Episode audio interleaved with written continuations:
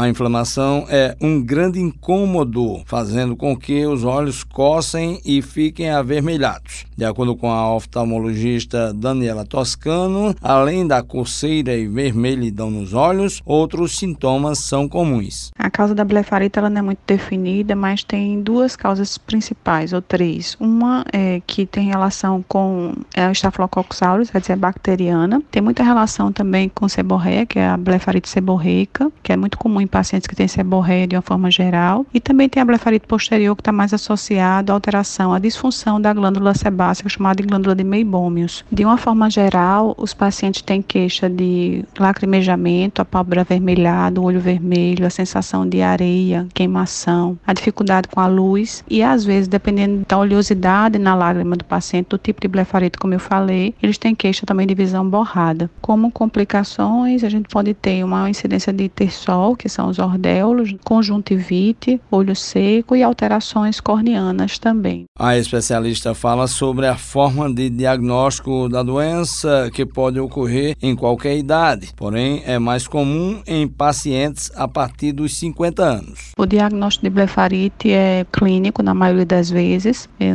onde o oftalmologista consegue dar esse diagnóstico através do exame na consulta de rotina. Às vezes é necessário, pode ser feito algum outro exame complementar quando a gente quer avaliar um pouco a questão do olho seco, que ocorre muito no paciente com blefarite. A oftalmologista Daniela Toscano também explica sobre as formas de tratamento para a doença. É feito inicialmente orientando a higienização dos cílios, é uso de lágrimas artificiais, que o paciente muitas vezes refere ao do seco, compressas mornas e muitas vezes necessário antibiótico ou corticoide tópico em forma de pomada ou de colírio e às vezes antibiótico oral durante um bom tempo. Também muitas vezes a gente faz suplemento também de ômega e outras coisas. É um tratamento mais inovador para as blefarites, aqueles pacientes principalmente que não resolvem com outros tratamentos, a luz pulsada. É um tratamento mais recente, bem inovador e bem promissor. Juarez Diniz para a Rádio Tabajara, uma emissora da EPC, empresa paraibana de comunicação.